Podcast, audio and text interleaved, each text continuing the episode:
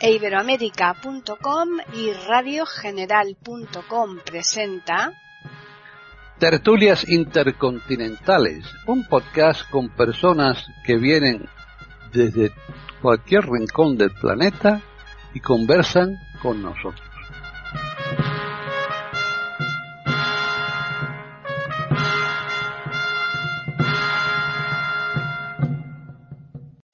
¿Qué tal? Bienvenidos otro día más a tertulias intercontinentales en iberoamérica.com.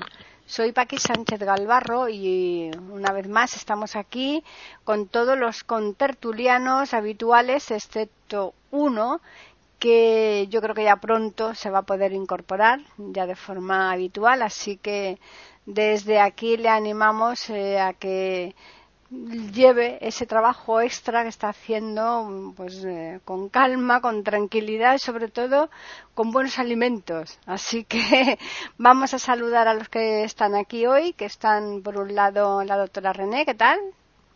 ¿Qué tal, Paquita? ¿Cómo estás? Es un plan mío, bueno, como siempre, un placer estar acá en Tertulias Intercontinentales de Iberoamérica.com, un lunes más, con mis queridos compañeros acá con tertulios de la mesa y contigo. Eh, y bueno, para tratar hoy un tema que espero que les interese a los queridos oyentes. Así que hola a todos. Bien, pues eh, María Eugenia de Jare está en Colombia. ¿Qué tal, María Eugenia? Muy bien, igual que René, muy contenta con los contertulios, con los oyentes y con este tema que nos toca a todos. Bueno, casi siempre los temas son así. Gracias, Paqui. Bien, continuamos con eh, Jorge Muñoz, que está en Chile. ¿Qué tal, Jorge? Hola, Paqui. Hola, queridos amigos de la tertulia. Aquí dispuestos una vez más a disfrutar con nuestros oyentes en este tema que es muy interesante. Bien, y finalizamos con Gabriela Isa en las Islas Baleares. ¿Qué tal, Gaby? Bien, vivo, por lo tanto ya un éxito. ¿eh? Seguimos vivos, seguimos al pie del cañón, a pesar de los avatares, de las pandemias, de las epidemias, de las vacunas, de las contradicciones. En fin, seguimos viviendo, que es lo importante, y seguiremos mientras tengamos lo que vamos a debatir en este, este, este hermoso eh, panorama que se nos presenta, como es la salud, con mis queridos amigos, a los que saludo con cordialidad, y a nuestros oyentes. Bien, pues sí, estamos todos vacunados, por lo menos parcialmente algunos, porque yo creo que algunos eh, todavía nos falta la mitad, pero bueno, eh, menos es nada, ¿no? Así que estamos mm, eh, medianamente ya vacunados y por tanto con menos posibilidades de pillar el coronavirus. Eso quiere decir que eh, se nos presenta una buena salud por delante sobre ese tema, al menos. Así que vamos a empezar con la doctora a ver qué nos resumen esos cinco minutos que tenemos cada uno rigurosamente para ir. Ah, se oía por ahí un ruido. Eh, sí. Eh, sí, Paquita, voy a resumir, como dices tú, en cinco minutitos voy a tratar de ver qué puedo decir bien para que eh, todos podamos comentar. en primer lugar, quería hacer una salvedad que los que estamos vacunados se supone, y esperemos que así sea, porque depende del tipo de vacuna y depende de la idiosincrasia y la característica de salud de cada uno, eh, más que nada lo que tenemos es que vamos, si nos enfermamos, vamos a seguir contagiando, vamos a seguir siendo eh, propagadores de la enfermedad y nos vamos a enfermar, pero corremos menos riesgo de ir a terapia intensiva y de, producir lo que se llama la afección respiratoria de la neumonía o el distrés respiratorio, que es lo grave, ¿no? Y que puede llevar a la muerte. Esa es la ventaja de la vacuna. Por eso, los que tengan la oportunidad de vacunarse, no tengan miedo, háganlo, que así van a evitar males mayores. Y no porque estén vacunados, dejen de cuidarse. Eso quería dejarlo como mensaje, porque muchas veces hay confusión. Bueno, vamos a hablar sobre la salud, que es un tema muy amplio, Paquita y queridos amigos, muy amplio y trataremos de compendiarlo eh, entre todos porque tiene muchos, este, muchas aristas. Em, empezaremos por lo que la Organización Mundial de la Salud definió ya desde el año 1946, considerando la salud como un estado de bienestar eh, completo, un bienestar general de la parte mental, de la parte física y de la parte social de un individuo y no la ausencia de enfermedad. Sería muy triste y muy negativo pensar que ser saludable o tener salud significa ausencia de enfermedad. ¿eh? Em, sino que indica eh, otras circunstancias por lo cual es un derecho humano la salud, eh, hablando por supuesto de los animales humanos, no estamos refiriendo, eh, por ende, ¿no? Es un derecho y hace a la dignidad de las personas y hace también a la equidad de las personas, que todas las personas de este mundo tienen derecho a tener acceso a la salud. Y la salud, hay, hay muchos tipos de salud, por eso es que no podemos decir que la salud es una sola cosa. Si hemos dicho que es un bienestar, pero tenemos que pensar que está la salud mental, la salud física, la salud sexual, eh, la salud económica, la, salud eh, sociocultural, la, la salud, este, digamos, eh, ambiental. hay distintos aspectos para poder enfocar a la salud. Por eso la sanidad, que son todo, eh, y la salubridad y todos los, los sistemas que eh, ponen en marcha las sociedades organizadas en pueblos, eh, en comunas, en, después en, gobiernos y en, provincias y en, autonomías y en países, etcétera, etcétera, este, hacen políticas públicas para ir organizándose eh, con distintas este, eh, profesiones para ir ambientando al ser humano hacia el camino a la salud no es solamente algo que tenga que ver o que sea inherente al profesional médico, psicólogo, psiquiatra o, aquel que tenga que ver con las, con, las mm, profesiones que tengan que ver directamente con la salud. También es obra de un ingeniero, de un arquitecto, de, un sociólogo, de, de, gente que hace planeamientos, etcétera. ¿Por qué? Porque, por ejemplo, si tenemos que pensar en salud pública, tenemos que pensar, por ejemplo, en las espetas, en las cloacas, en el agua potable. Tenemos que pensar eh, en, la contaminación ambiental, en la contaminación sonora, en la polución de los ambientes, en, todo es eh, lo que hace a la salud del ser humano. El ser humano es un, sistema abierto, es decir, un sistema que se comunica con el exterior y que eh, mina eh, elementos del exterior y recibe elementos del exterior. Entonces, se necesita el cambio con el exterior, debe, para que sea saludable y para que viva en un equilibrio, debe el mismo humano eh, propender a que toda esa, esa ambientación y ese contexto en el que se va a desarrollar eh, los grupos sociales sea en un estado compatible con una posibilidad de saludable para esa persona. Em, a medida que vayamos ya hablando cada uno, vamos a ir eh, mm, determinando ya eh, cuándo, qué es el enfermar y, qué diferencia hay entre los distintos tipos de salud, para darle palabra a otros eh, compañeros. María Eugenia.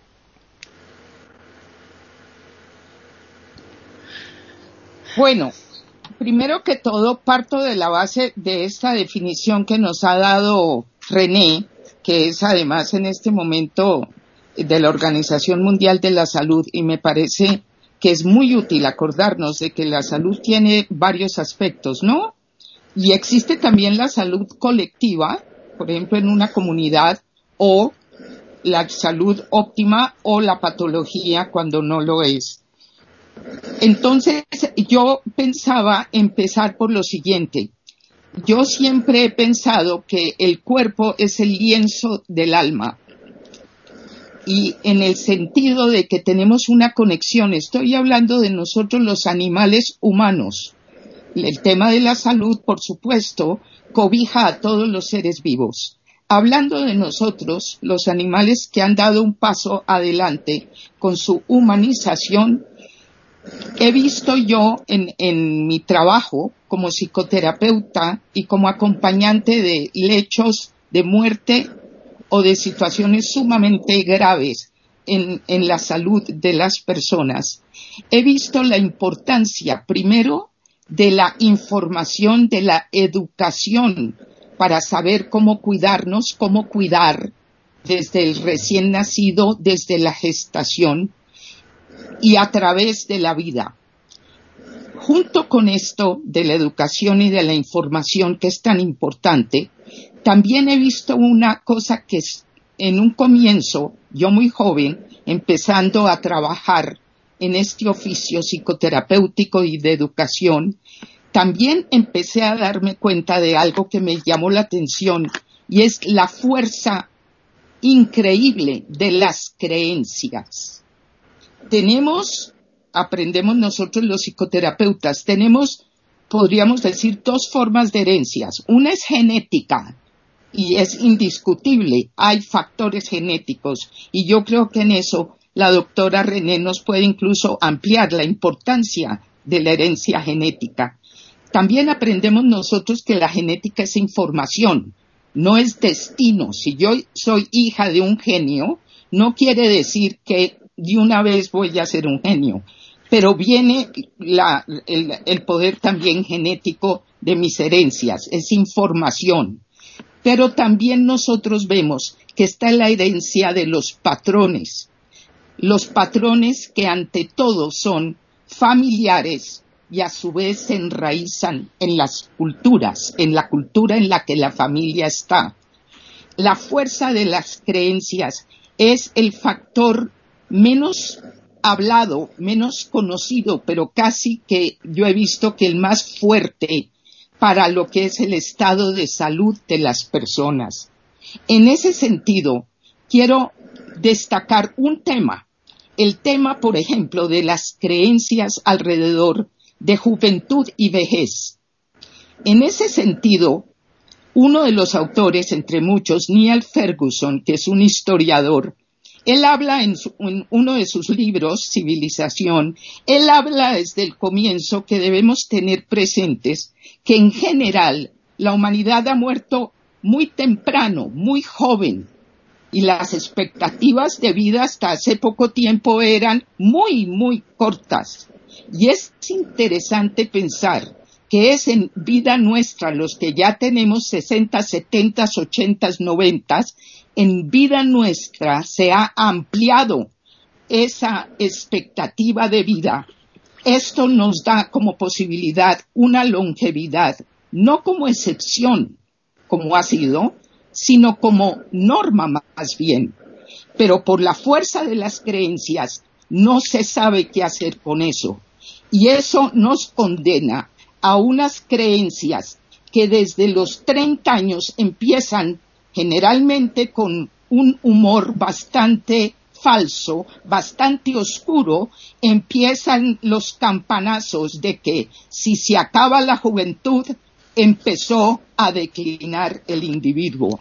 Bien, termino aquí con esta y después lo voy a ampliar en el otro.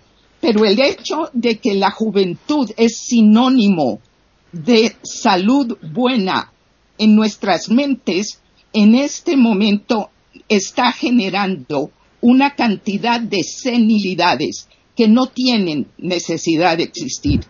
Después, en, mi segunda ronda, hablaré de por qué yo esto lo he podido constatar a lo largo de muchas décadas con muchas eh, personas y hechos concretos, no solamente como una teoría. Para terminar este pedacito mío, lo único que voy a agregar en este momento es que tengamos en cuenta que uno envejece como cree que es la vejez y la salud, para bien o para mal, va a depender mucho de nuestra educación e información y de las creencias arraigadas desde el comienzo de vida. Con eso dejaría por aquí, por ahora. Muy bien, Jorge. Bueno, voy a repasar la definición de salud que da la Organización Mundial dice que es un completo estado de bienestar físico, mental y social y no solo la ausencia de enfermedades. Esta definición me parece bastante curiosa y tocante con el absurdo, porque de ser así no existiría la salud, nadie tendría salud en el planeta. Un sujeto que tenga, por ejemplo, 100% de bienestar físico, 100% de bienestar mental, pero alguna carencia social, no tendría salud.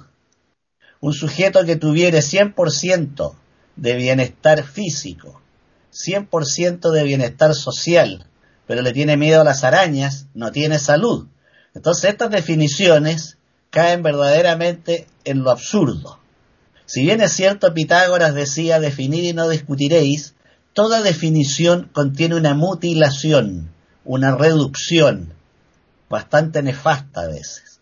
Escuchaba hace poco la charla de un médico, por el acento, me da la impresión que era centroamericano, y decía que en su país las estadísticas que ellos manejan señalaban que el 75% de las personas que padecen una afección crónica, sin embargo, se declaraban contentas y con buena salud.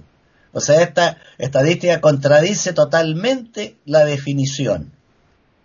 Por lo tanto, tengo la impresión que la salud se refiere a otra cosa, se refiere a la mejor o peor manera en que somos capaces de adaptarnos a la vida para ser felices. Hay sujetos completamente sanos que viven destilando amargura y veneno y echan a perder los ambientes donde llegan. Hay otros que padecen patologías delicadas y tienen buen humor, son agradables, tienen proyectos e ilusiones. De modo que la definición de la OMS me parece bastante absurda, repito, porque de esa manera nadie tendría acceso a la salud. Este mismo médico contaba una experiencia asombrosa. En el afán de innovar en Holanda hay un pueblito que se llama Villa Demencia, porque todos sus habitantes padecen algún tipo de demencia. Sin embargo, van a comprar a los almacenes, van a los bares a servirse una copa, toman taxis y comparten pero he aquí lo curioso. El que atiende en el bar son psicólogos. Los que manejan taxis son terapeutas. Los que están en el supermercado son médicos o paramédicos. Esta es una experiencia notable, extraordinaria, que está en Holanda, que revelaba este médico. De modo que el concepto de salud en sí mismo es relativo. Lo importante es cómo una persona con o sin carencias físicas, mentales o sociales, es capaz de adaptarse a la vida, tener un proyecto de vida y sonreír. Eso para mí es la salud. Por el momento quedo aquí.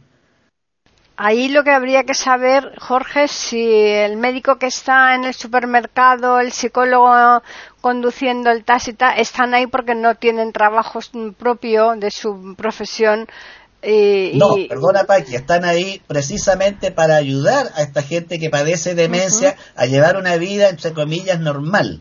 Por ejemplo, si un sujeto entra al supermercado y paga mal, nadie se lo reprocha.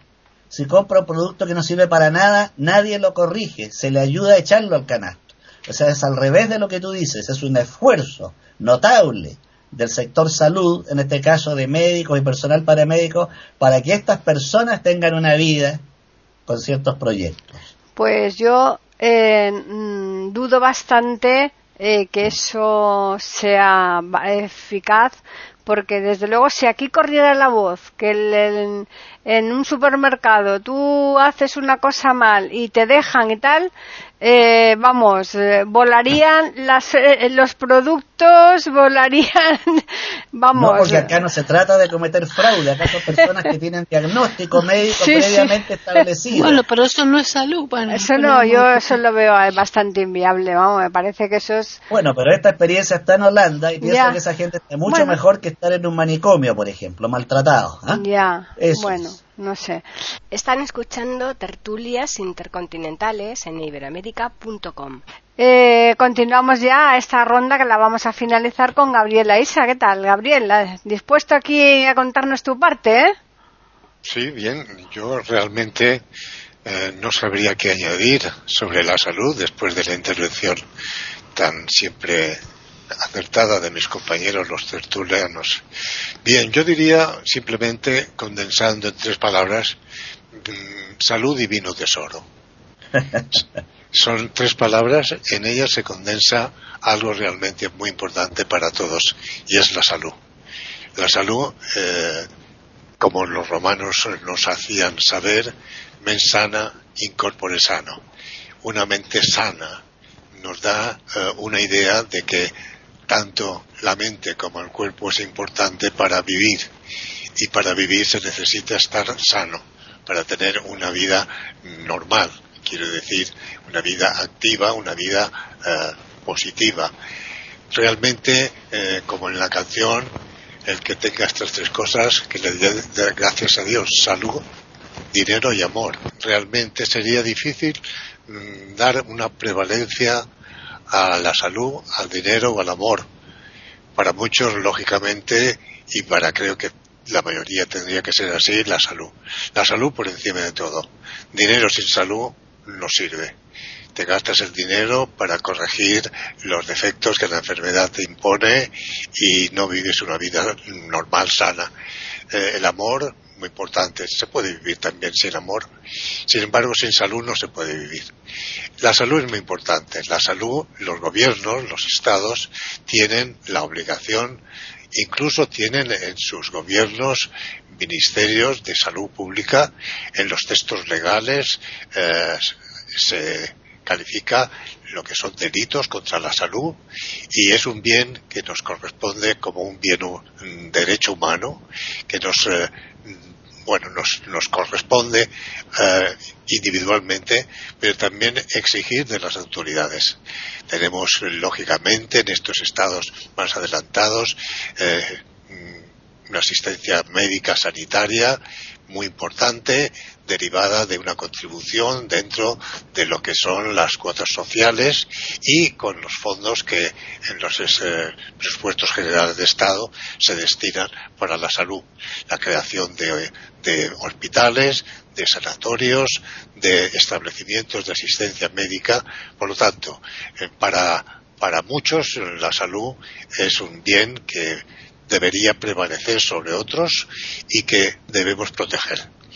Ahora bien, eh, yo pues me dirigiría hacia la antítesis de la salud, que como se ha definido, la salud es la ausencia de la enfermedad. Parece una perogrullada, realmente creo que lo es. Naturalmente que la salud es la ausencia de, la enfermedad, pero la enfermedad existe y la enfermedad nos acompaña desde los principios de la humanidad.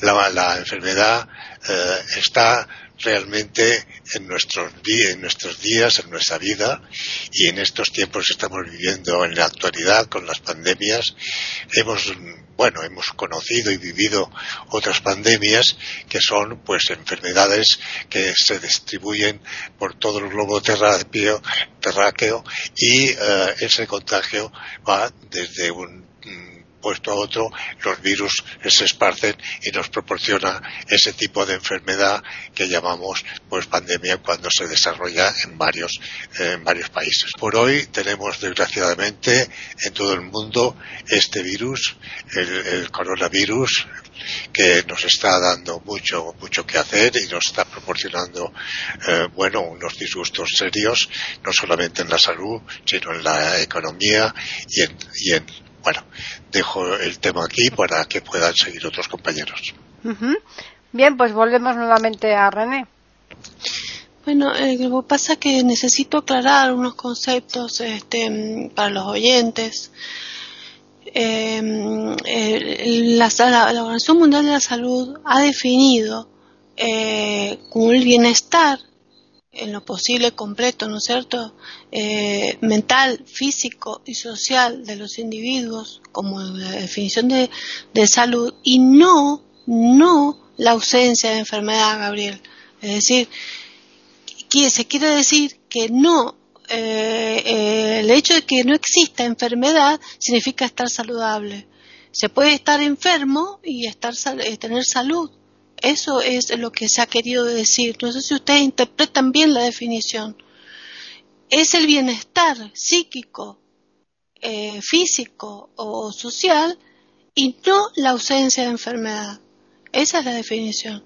Justamente si únicamente nos basáramos en la ausencia de enfermedad es muy difícil porque mal que mal, o sea, todos, es muy difícil que todo ser esté perfecto ausente de enfermedad, porque siempre o es un lunarcito, o es un problema de cabello, o es un problema de piel, o es un problema digestivo, o es un problema visual, o es un problema sensorial, o hay un problemita genético. o sea, eh, la perfección humana no existe. Em, así que eh, no sería humano. Así que creo que ese concepto, de ahí empecemos, arrancamos mal si pensamos que la ausencia de enfermedad es salud. Por ahí ese punto necesito aclararlo. Por otro lado, es un tema delicado. Eh, eh, a ver cómo puedo hacer para tratar de, de, que, de que no se hieran susceptibilidades.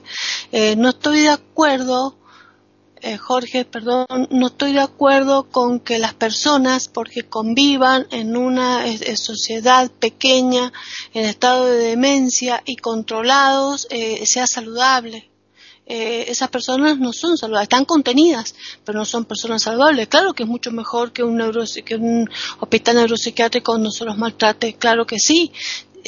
hay países muy desarrollados que económicamente pueden eh, subvencionar eh, eh, este, patologías y grupos de, ciertas enfermedades, lo cual sería un ideal. Lo que sí, lo que sí se sabe por los últimos estudios de la Organización Mundial de la Salud es que la salud es una cosa que preocupa fundamentalmente al ser humano en el mundo. Y se le da una prioridad muy importante a tal punto que los grandes avances científicos, técnicos, este, apuntan siempre a la salud humana, porque el hombre sabe por inteligencia y por experiencia que sin salud no puede tener sus logros, ni puede eh, progresar, ni puede conquistar lo que desea. Eso es claro, es un conocimiento general. Eh, pero también se sabe que los países desarrollados tienen eh, según estadísticas últimas del año 2000 al 2016, que la última estadística que ha hecho la Organización Mundial de Salud, se sabe que los países desarrollados con respecto a los no desarrollados tienen un, índice de sobrevida mayor del 18%. ¿eh? Entonces, ¿qué significa? Perdón, 18% no. Un índice de sobrevida de 18 años más, perdón, de 18 años más de vida. O sea que eh, en los porcentajes que se hacen eh, de las personas fallecidas, viven más las personas en países que tienen alcance a, los, a, la, asistencia o a la salud asistida. Es muy importante que, la salud eh, pueda ser em, digamos, contenida por, por los distintos sistemas, ya sean públicos o privados, pero pues, evidentemente si son países desarrollados tendrán este, grandes hospitales o tendrán eh, más posibilidades laborales y esas posibilidades laborales le darán las obras sociales o seguros sociales necesarios para que la gente tenga alcance a mayores tecnologías, a mayores este, métodos de diagnóstico, a mayores posibilidades de consulta y a mayores posibilidades de tratamientos. Y que los países subdesarrollados eh, no tienen ni siquiera posibilidades a una consulta de atención ni siquiera primaria de la salud, mucho menos a una terapéutica este, mm, cara, costosa. Entonces eh, mueren más jóvenes. Sí, eso es evidente, eso es, muy. Em, y para terminar esta parte, es decir, que los hombres versus mujeres son los que menos tienen eh, eh, facilidad para mantener, conservar sus vidas. Son los que tienen mayor tendencia a los accidentes automovilísticos, mayor tendencia a las muertes por asesinato, mayor tendencia a la muerte por suicidio y menos controles médicos en enfermedades que hacen estragos en la sociedad gravísimas que son como el HIV y la tuberculosis. Ojo que no es solamente coronavirus, ¿eh? muere mucho más de enfermedades metabólicas la gente que en el mundo y de enfermedades por tuberculosis y sida que por el coronavirus. Pasa que ahora está esto, ¿no? Como pandemia. Quedamos acá. Bien. Eh, María Eugenia. Bueno, continuando en esto, eh, me parece importante introducir un elemento en esto de salud que se habla de lo mental, de lo social, de lo que hemos dicho, lo emocional también, porque la parte emocional es lo principal en las creencias que no son útiles para la salud. Eso me parece que es muy importante. Y lo emocional, en una forma manejada con madurez, también se convierte en un elemento que propicia la buena salud. Entonces, eso me parece importante. Lo otro también es que me parece crucial que no definamos lo de salud como sonrisa y felicidad, aunque eso es deseable y partes maravillosas del transcurso de la vida. Pero yo pienso que es la, también estar equipados para la adversidad. Yo he podido aprender con muchos de mis colegas que quien llega a los 20 años sin haber tenido que enfrentar ningún tipo de adversidad, llega en desventaja, porque hay una importancia, y esto tiene que ver con la salud, para también poder utilizar recursos interiores para sobrepasar lo que nos producen los escobios, los obstáculos, etcétera. Me encantó cuando Gabriel definió salud, divino tesoro, porque aquí viene la fuerza de las creencias también. Fíjense ustedes que ahora que tenemos mucho más décadas por delante y los que son jóvenes ahorita, entre los oyentes, por ejemplo, es bueno que piensen que pueden tener una expectativa de vida fácilmente de 100 años. Es muy importante entender entonces cómo tenemos que revisar también el lenguaje. En este momento vivimos en una forma en que no hay lenguaje positivo que no sea asociado con juventud. A una persona mayor ya se le dice como elogio que se ve tan joven. Estamos permanentemente martillando de que la juventud es mi estado de ánimo y no la cronología, etcétera, con lo que seguimos martillando esta creencia que es un decreto de que la vejez es solamente un deterioro. Yo ya he podido comprobar en mi situación personal, pero un caso único es una anécdota, entonces no tiene importancia pero sí con muchísimas personas. El cambio de entender que la vejez, utilizando la palabra, porque se supone que no la podemos decir porque ya suena ofensiva, la vejez sana es lo que está comprobado en las experiencias de las zonas azules. No voy a extenderme, les sugiero que busquen el tema. Zonas azules, sitios que se han estudiado que existen de mucho tiempo atrás, donde ser centenario y tener muchos años con actividad y con la salud, divino tesoro, como dijo Gabriel, es la norma, no es la excepción. Y no es solo porque tengan más eh, posibilidad de asistencia, sino porque las vidas son vistas en ascenso, las creencias aportan eso, y hay una cosa constante de actividad y productividad. Fíjense ustedes que la Real Academia de la Lengua define vejez, entre otras cosas, como achaques propios de la edad. Los achaques no son propios y hoy en día eso lo digo y me consta, porque el desgaste es natural, el deterioro es opcional y depende mucho de nuestras creencias.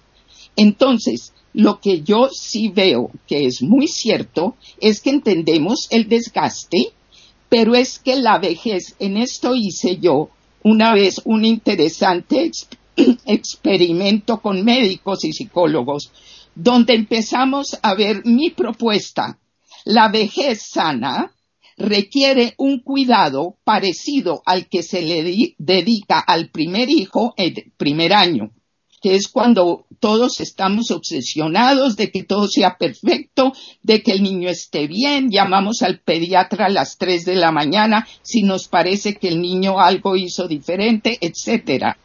Cuando nos pusimos con este grupo a ver qué sería la vida de 90 años de una persona con los igual seriedad en sus cuidados, el resultado es lo que comprueban las zonas azules. Es decir, la vejez sana empieza por modificar nuestro lenguaje. Para mí no es un elogio que me digan que me veo joven, porque me parece dramático, un retraso mental y emocional si eso fuera cierto. Es una adaptación y por supuesto hay un desgaste eso sí, Con eso lo dejo. Jorge. Bueno, eh, el problema de la definición de la OMS no está en la expresión no solo la ausencia de enfermedades, que René lo explicó muy bien y es precisamente al revés, es un aporte. El problema está en la voz completo y no distingue grados. Completo estado de bienestar mental, social y, y físico simultáneamente es muy difícil que se dé en grandes poblaciones. Tal vez esto viene de la raíz latina de la palabra salud que significa entero y completo. Eso significa su raíz latina. En cuanto a la vejez que se mencionaba por María Eugenia, efectivamente la vejez debiera ser un camino de crecimiento, de sabiduría y de mayor aprendizaje. Desgraciadamente no siempre es así. Eh, Lin Yutan, escritor, filósofo y político chino, señalaba que cuando él estuvo en Estados Unidos haciendo su doctorado, una de las cosas que más le llamaba la atención y lo angustiaba es que no veía viejos, en el metro, en las calles, todo el mundo pretendía ser joven. Le llamaba la atención cómo en Estados Unidos se gastaban sumas siderales en gimnasio, en cremas, en cosméticos, para evitar la vejez. Dice que sintió una gran alegría cuando una vez en un vagón de metro vio un anciano de pelo blanco y arrugas, porque era el único que había visto. Y señalaba que al revés, en su país se venera los años. Entonces, efectivamente, en Occidente hay una, un culto distorsionado, casi perverso, diría yo, por la juventud, y es penoso ver cómo hombres de edad que arrastran los pies, sin embargo, andan con el cabello negro retinto y hacen el ridículo. Como sujetos de 60 años andan con chaquetas de cuero apretadas en moto tratando de competir con sus propios hijos, lo cual es ridículo. Está bien envejecer con dignidad y mantenerse bien, pero no pretender forzar la naturaleza a límites absurdos. Pitágoras decía que educar no es dar carrera para la vida, sino templar el alma para enfrentar las dificultades. Siempre me ha maravillado esta expresión, templar el alma. Pienso en las cuerdas de una guitarra bien templada para que suene bien. Y esto lo entronco con Buda, cuando le explicaba a sus discípulos el camino del medio, estaban en un bosque y en ese momento va pasando un grupo de músicos y entonces un músico tocaba las cuerdas de un instrumento y le dice a los músicos, eso es, ese es el camino del medio, afinar, templar la cuerda para que no sea estridente en exceso ni baja en exceso y dé el tono adecuado. Eso es templar el alma, el camino del medio, el fortalecerse. Y esto tiene que ver al mismo tiempo con lo que mencionaba en mi primera ronda, la capacidad de adaptarse a la vida, que es lo más importante para mi gusto, con mejor o peor salud, el que se adapta mejor a la vida es el que sale adelante.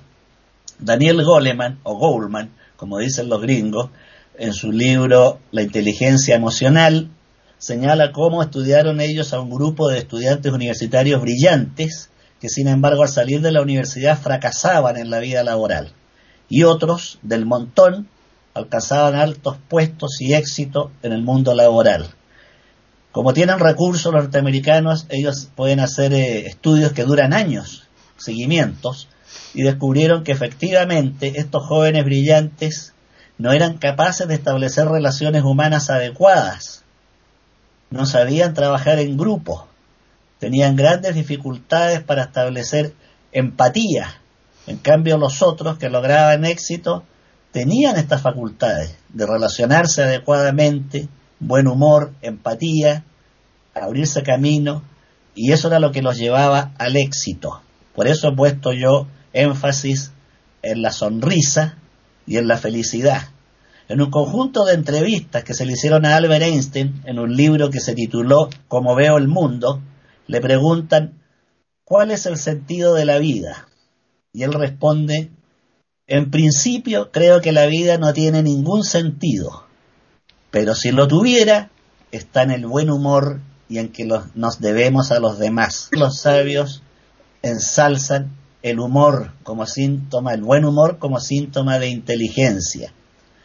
Recomiendo leer el tratado sobre el chiste y el buen humor de Sigmund Freud, que es muy interesante.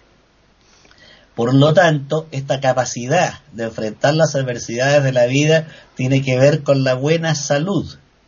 Al contrario, recomiendo leer un librito llamado Oblomo del novelista ruso Iván Goncharov.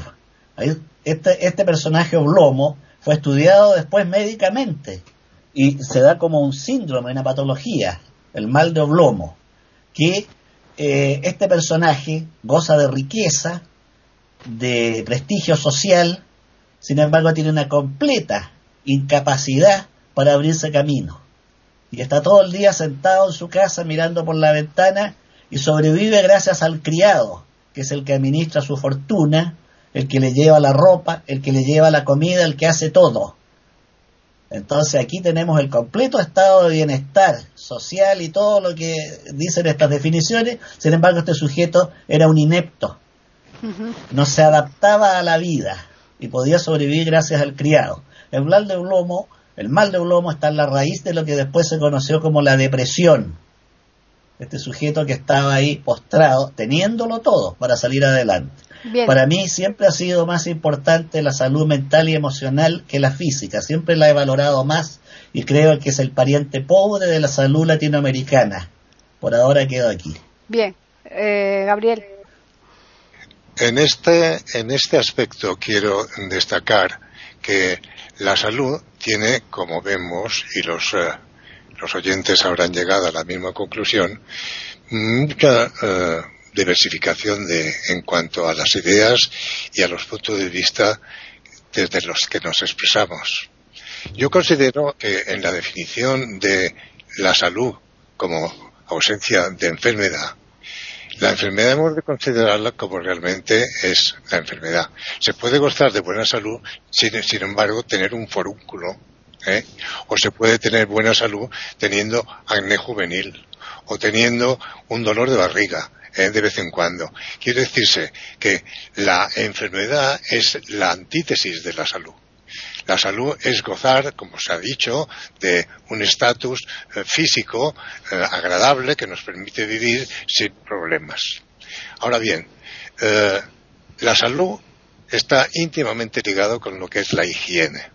Se ha llegado en estos tiempos a conseguir una longevidad, un estatus de, de buena salud debido a los eh, adelantos en cuanto a la higiene, la higiene personal, la higiene pública, eh, lo que es eh, las alcantarillas, el sistema de comunicación de, aguas depuradas, de, en lo que en general llamamos higiene, no solamente la higiene personal. En la, en la salud está la medicina, que la medicina ha alcanzado pues muchos éxitos a través del conocimiento de que había una eh, mortalidad infantil debido a problemas de higiene dentro de los quirófanos, las prácticas eh, en los partos no eran las adecuadas, eh, había enfermedad de, infecciones en cuanto a la transmisión de, de, estos microbios y virus. Entonces, hemos de considerar la salud como un bien, hemos dicho, divino tesoro, pero eh, que debe cuidarse la salud.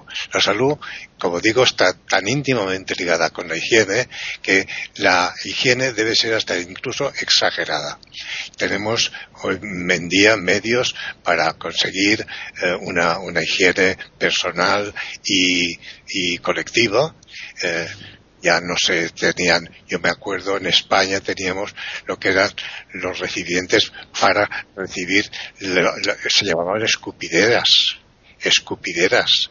Y se tenía allí en unos rincones donde la gente escupía, con perdón, unos gargajos, ¿eh? y aquello era una guarrada. después, después, después, eh, yo recuerdo también en las casas se tenía el orinal no se levantaba uno al baño por la noche, el orinal, y, y, después, en fin, tantas cosas.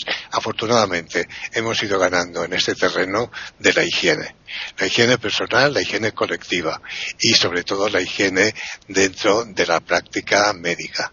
Los médicos, eh, y René de esto sabe bastante más que yo, como es lógico, y si lo, lo creo oportuno podrá comentarlo, pues en las prácticas eh, quirúrgicas, pues había que hacerse una limpieza pues a fondo, ¿verdad? Y esto pues permite que la, la, la, enfermedad pues no entre en nuestras vidas y nos permite gozar una buena salud y que nos permita vivir mejor nuestras vidas y que tengamos más años de salud y de vida. Aquí me quedo. Están escuchando tertulias intercontinentales en iberoamérica.com. Vale, pues seguimos con una tercera ronda con la doctora René como hemos visto, eh, o sea, como hemos escuchado mejor, em, cada uno ha ido aportando eh, los enfoques que personalmente más le preocupa, ¿no? Por ejemplo, a Eugenia le preocupa muchísimo eh, la edad, ¿no? ella, María Eugenia, ha ido mostrando cómo el deterioro que normalmente el ser humano va, va teniendo por la cronología del cuerpo humano eh, no, no condice eh, falta de salud eh, por el solo hecho de que vivimos en una sociedad en la que se hace una apología de la juventud desde hace muchísimo tiempo.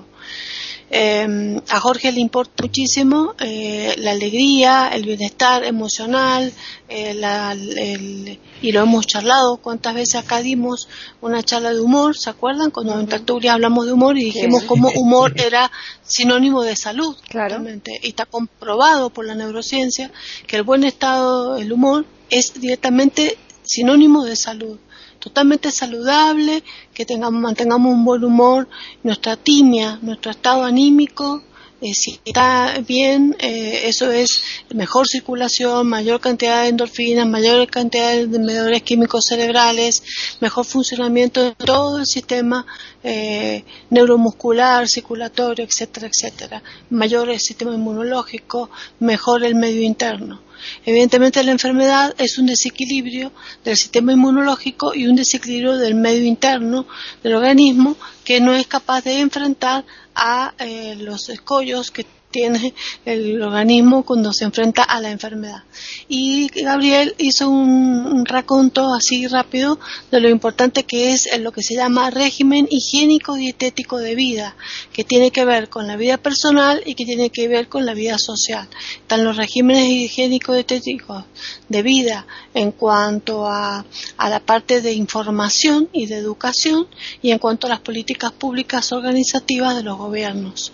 Esto comienza desde momento de que se ha ido estudiando eh, los últimos 150 años, desde que se sabe la existencia de los gérmenes, las bacterias, los virus, cómo se transmiten las enfermedades, cómo se transmiten los parásitos, cuáles son los vectores de ciertos parásitos, llámense la vinchuca, llámense este, las pulgas, llámense este, los mosquitos, etcétera, etcétera, cómo se, eh, se deben limpiar los pantanos, cómo se transmiten, eh, cómo se deben limpiar las casas, cómo son los saneamientos de las propiedades, de las viviendas, qué son las enfermedades endémicas y parasitarias de cada región, etcétera, etcétera, etcétera, estaríamos eternamente hablando de lo que es salubridad y lo que es sanidad que es lo que le dije yo más temprano, que no había que, eh, no había que igualarlo a salud, que era todo aquello que se hacía para poder brindarle salud a la población. Y no es el tema que nosotros acá nos, nos convocaba, pero evidentemente en la parte individual, si nosotros tenemos una buena nutrición, porque tenemos una buena información eh, de cuáles son los alimentos que debemos este, incorporar, eh, tenemos un, sistema de vida, de, postura, de cómo nos debemos sentar para mejorar nuestra columna y nuestro sistema esquelético, eh, que cuántas horas debemos hacer actividad física y qué actividad física debemos hacer diariamente, qué parte recreativa debemos usar del día y qué partes de, de sueño, eh, eh, cómo debemos alternar con el humor y con la actividad, eh, cómo debemos buscar, este, bueno, hay, hay, de todo, en la parte emocional, psicológica, física. y todo para poder estar en bienestar. Todos lo sabemos, hay una información múltiple, hay texto por doquier, a nivel cibernético, a nivel de texto en papel, lo que ustedes quieran. Ahora, em, lo importante es que ustedes siempre están enfocándose en el adulto Acuérdense que la enfermedad puede comenzar desde el embrión y puede nacer, yo como médico pediatra he visto la enfermedad en el niño. ¿eh?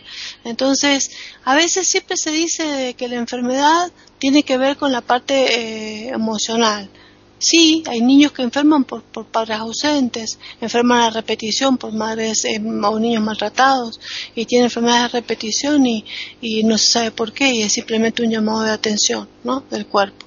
Y hay chicos que tienen enfermedades congénitas y no se sabe por qué. Entonces ahí hablamos una vez nosotros en tertulia sobre el destino, ¿no? Y acá es otra temática. Entonces, en conclusión, eh, en la sociedad siempre quiso tener eh, la imagen de la belleza, de la estética, de lo que es bonito, de lo que, por eso la apología de la juventud. ¿Por qué? Porque las personas jóvenes son más bonitas, la piel es tersa, el cuerpo es más delgado, hay agilidad, no hay en las condiciones más o menos en la mayoría de la gente que está eh, entre comillas saludable, sana o entre comillas normal. ¿eh?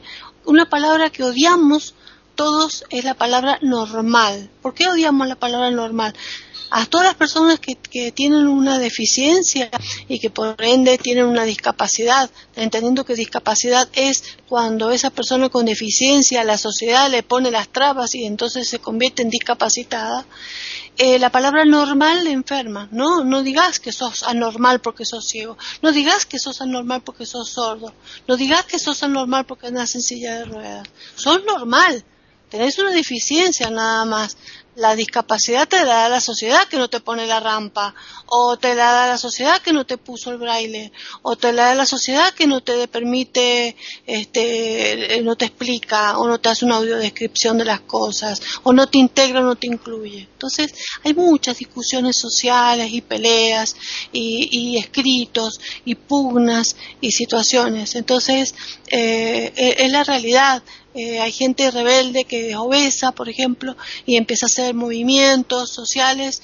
porque ¿por qué la ropa únicamente en las boutiques para las mujeres de talle eh, eh, S, cuando tiene que ser talle X, X, X, X, X, X, XL, porque también está el obeso y ese también tiene derecho. Entonces, no es solamente, María Eugenia, la, la, senectud el problema acá. Acá es problema para todos para el que no ve, para el que es sordo, para el que es gordo, eh, para el que tiene una enfermedad cardiovascular, para cualquier limitación.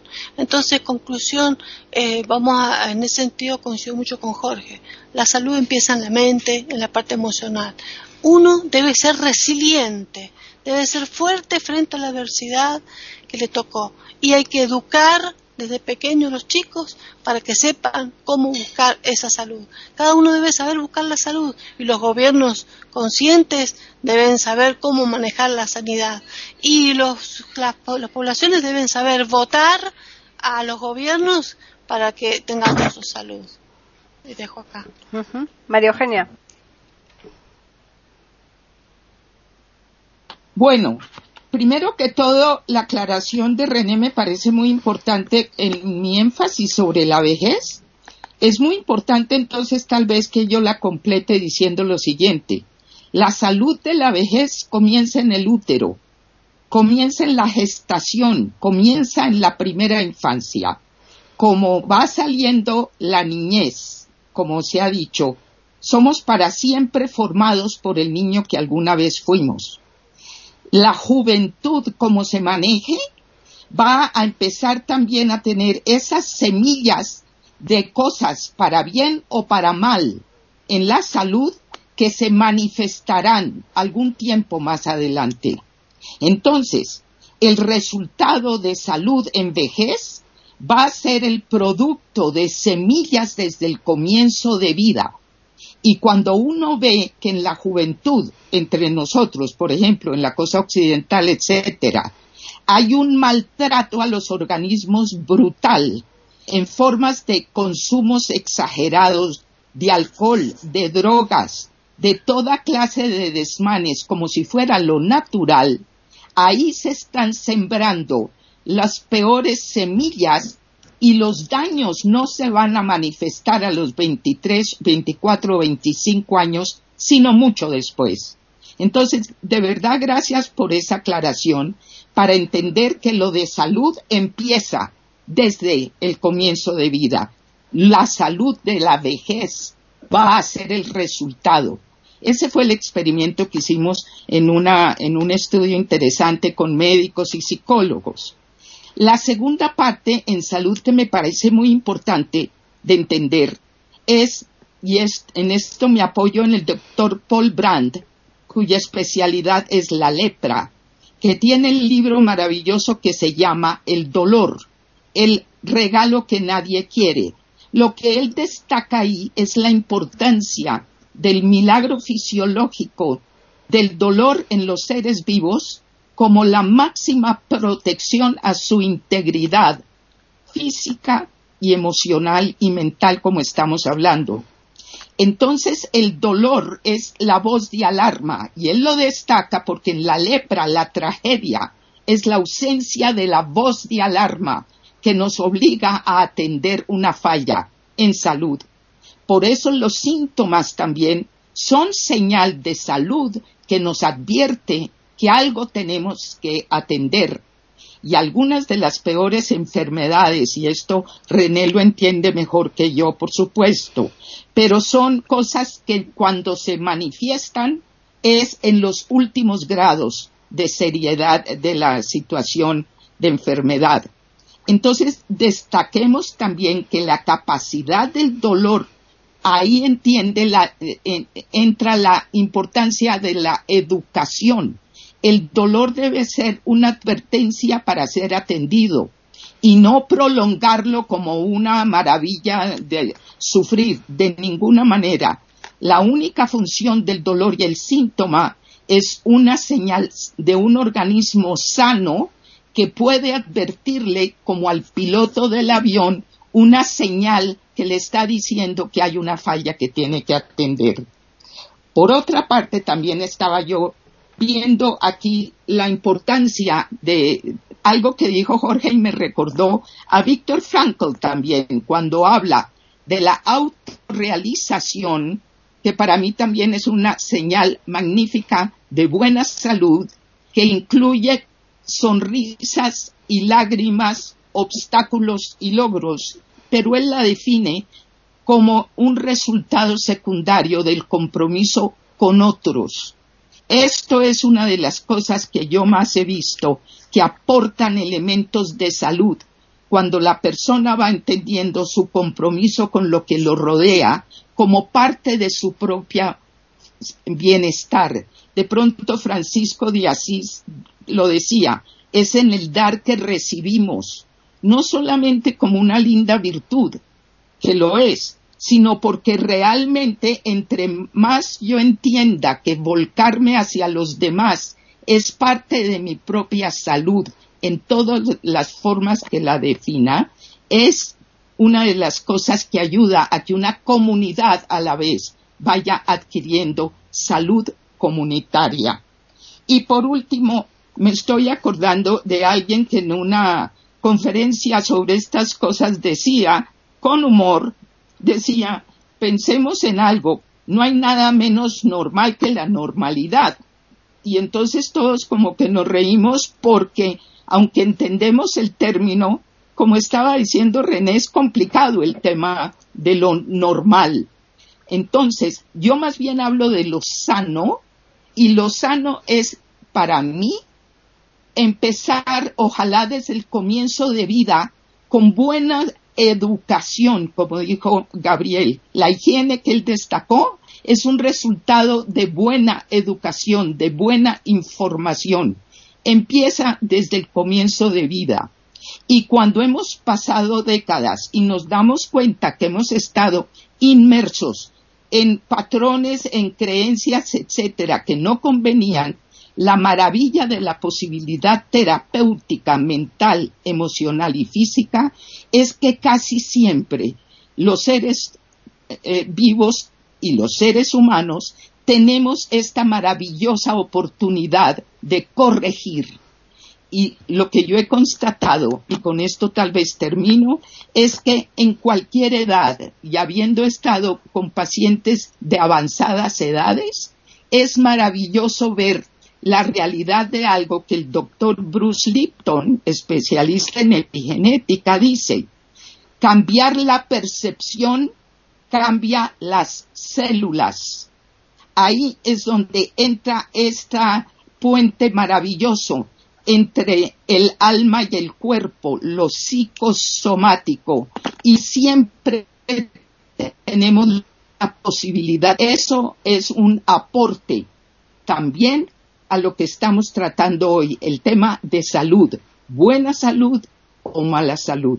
Con esto lo dejo. Bien, Jorge. Bueno, yo he destacado de los aspectos de la salud el mental y el emocional porque creo que ahí está la llave maestra de la salud y la felicidad. Un gran médico español que descubrió la sinapsis química del cerebro y obtuvo el premio Nobel de Medicina, Santiago Ramón y Cajal, decía, si hay algo verdaderamente divino en el ser humano, esa es la voluntad. No dice la salud, el dinero, el amor, el prestigio, etc.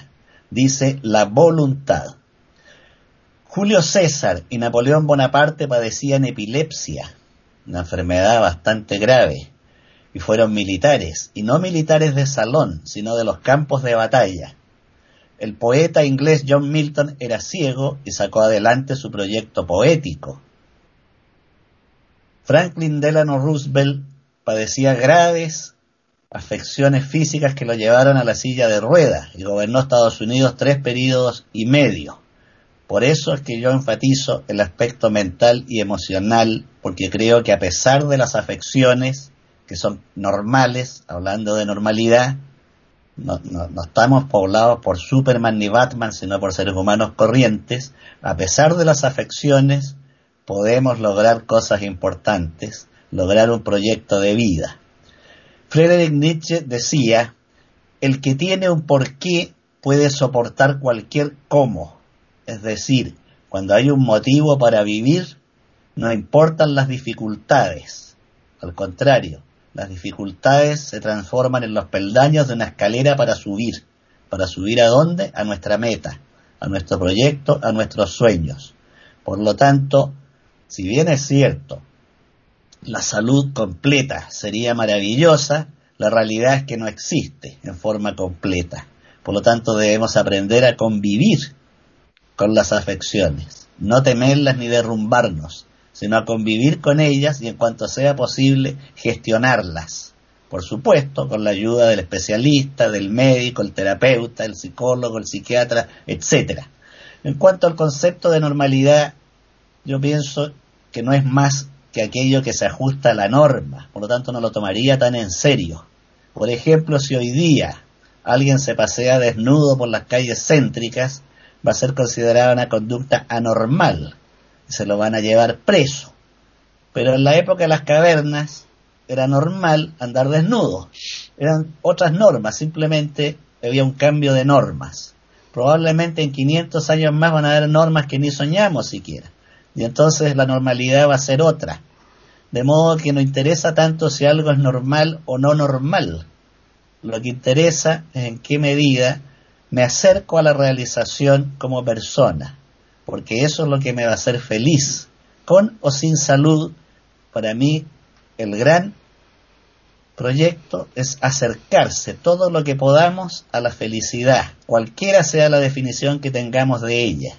Lo importante es que antes de despedirnos de este breve paso por la vida y al mirar atrás podamos decir gracias, me voy agradecido de este mundo.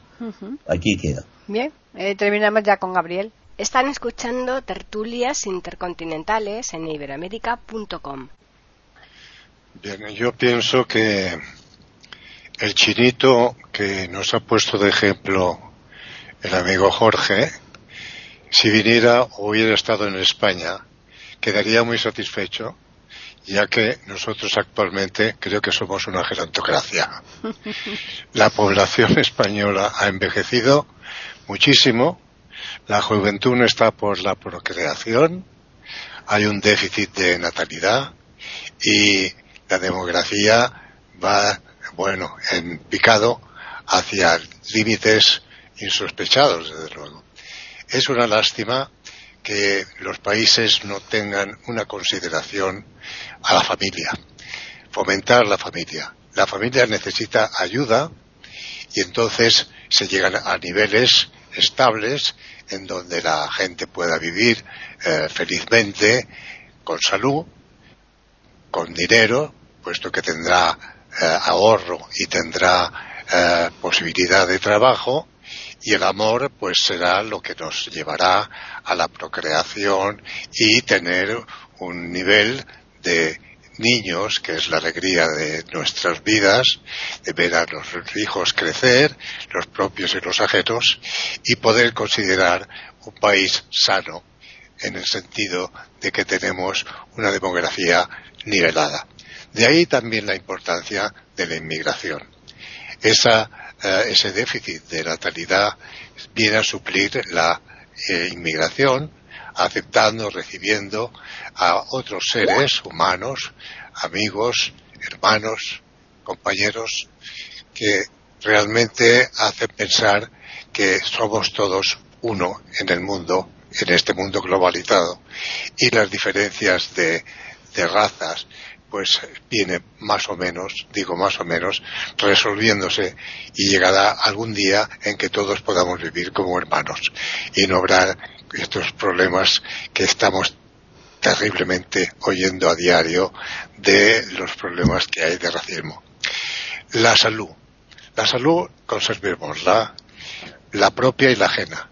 Estamos también obligados a mantener a nuestras familias sanas y eh, atendidas con la higiene de vida, como se ha dicho, con las posibilidades de atención médica y con, nuestro, eh, con nuestra aportación cívica a la hora de, elegir a nuestros regidores, tener en cuenta eh, los más idóneos, los más, más capaces para poder regir unos eh, bueno, destinos de un país donde impere la normalidad, normalidad salubre en el sentido de que tengamos atención médica gratis, la seguridad social atendida como un medio universal y que todos tengamos la atención debida y no tengamos que recurrir a una sanidad eh, privada que nos priva de otros gastos necesarios. Y ahí me quedo. la salud, la salud por encima de todo. Salus infirmorum. Bueno, pues nada, si queréis a modo de resumen ya muy, muy, muy breve, podemos hacer una última ronda. Así pues, eh, comenzamos por René. Bueno, muy bien, eh, me pareció muy bien todo lo que han dicho todos los queridos compañeros. Estoy satisfecha como hemos desarrollado el tema, eh, pero no, no, olvidemos también, como que lo dejó más o menos asentadito un poco Gabriel, de que en las sociedades eh, también es muy importante para que la gente mantenga salud, eh, ya que vive en comunidad, porque somos entes sociales, em, que pueda haber una salud física, una salud mental, una buena predisposición en los grupos humanos, este, una buena educación quizás, pero también eh, si económicamente eh, hay una crisis muy grande como la que está viviendo el mundo actualmente y algunos países muy mm, poco desarrollados o por o por corrupción eh, se llega también a, enfermedades o sea que también la enfermedad no solamente es eso es lo que se llama la salud económica es otra clasificación de salud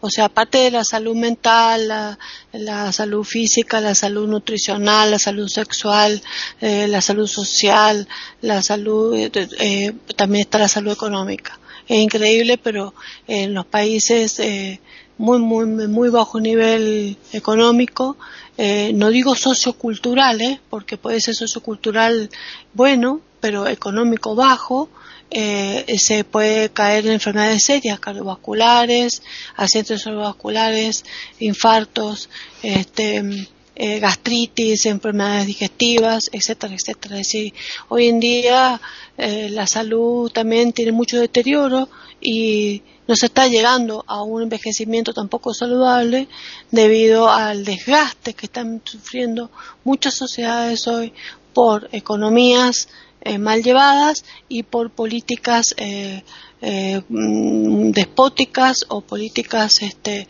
desinteligentes y corruptas. Entonces, también entendamos que vivimos en un mundo muy complejo y que son muchísimas las aristas que van rodeando a un ser humano para ser saludable y que no es solamente la predisposición que el ser humano tenga, que debe ser muy resiliente, sino que también este, debería ser un conjunto mundial, ¿no? Un global de ayuda. Pero bueno, eso sería una, un mundo muy evolucionado. Que se debería propender a eso sería lo ideal. Pero sí, es importante que individualmente todos se fortalezcan para poder llevar adelante la adversidad que lo rodea. Y punto, nada más. Bueno, un poquito más rapidito, por favor, porque se nos ha pasado ya el tiempo. Así que, María Eugenia. Mira, yo voy a resumir en unas palabras del poeta Longfellow, norteamericano, que dice, ni las penas ni las alegrías son nuestro destino, sino actuar de tal manera que cada mañana me encuentre un poco más adelantado en mi camino que el día de hoy. Esto va mucho con la idea de la autorrealización de Frankl, donde abarca mi ser individual y social. Y por último, también la importancia de algo que se nombró ahorita, que es la salud familiar. Tal vez en otro tema, en otro momento hablaremos eh, también de eso. Pero si queremos corregir tantas cosas en nuestras sociedades, y eso siempre es lo usual en las comunidades, siempre hay algo que corregir, va a ser interesante empezar a cambiar paradigmas ideas, modelos que tenemos internalizados sobre también los patrones y las herencias desde la familia. Ahí empiezan muchos de los semillas negativas o positivas de la salud. Con eso dejo. Jorge. Bueno, si bien es indudable que los progresos en la salubridad pública, los medicamentos, la cirugía, las políticas de salud pública de los países más ricos han aumentado extraordinariamente los promedios de vida, han disminuido las tasas de mortalidad, ha mejorado mucho la salud física, no podemos negar que en estos mismos países ha aumentado extraordinariamente las patologías mentales, el alcoholismo, la drogadicción y los suicidios. De modo que vuelvo a mi cantinela eterna. Lo más importante es tener un proyecto de vida y sentidos de vida. Con eso termino. Y ya finalizamos con Gabriel. Pues para finalizar mi intervención por este día, eh, hemos de considerar, desgraciadamente, que el equilibrio de la humanidad está en las pandemias y en las guerras. La demografía nos demuestra que no cabemos todos en este mundo. A pesar de lo dicho, de la situación en un país como el nuestro, como el mío, como España, hay países superpoblados y los alimentos son innecesarios, lógicamente, para vivir y llegará un momento en que los recursos no lleguen para todos. Entonces, hemos de considerar con mucha inteligencia la conservación de la salud, pero la conservación también de los niveles aceptables de natalidad y de mortalidad. Para eso los gobiernos tienen una tarea de mucha, de mucha envergadura. Desde luego. Bueno, pues eh, una vez más hemos concluido una tertulia que a mí me ha parecido interesantísima. Francamente, a mí me parecen todas muy buenas. Eh, los mm, oyentes son los que tienen la última palabra y desde luego hasta donde yo sé los comentarios que he recibido son todos muy buenos con lo cual eh, os felicito a todos vosotros mm, que estéis aquí lunes tras lunes porque realmente sea el tema que sea el que se plantee todos eh, se llevan a un magnífico puerto Vamos a recordarles a los oyentes que nos pueden escribir al correo tertulias y también tenemos un Twitter que es eiberoamérica con las iniciales EI y la A de América en mayúsculas. Y nada, simplemente recordarles, emplazarles que la semana que viene, nuevamente el lunes, estaremos aquí en iberoamérica.com con una nueva tertulia intercontinental.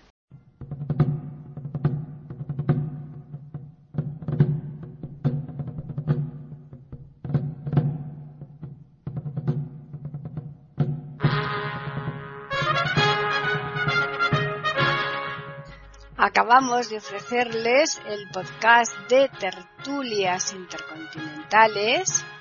Aquí en iberoamérica.com y radiogeneral.com. Regresen la semana que viene para un nuevo episodio. Hasta la próxima semana.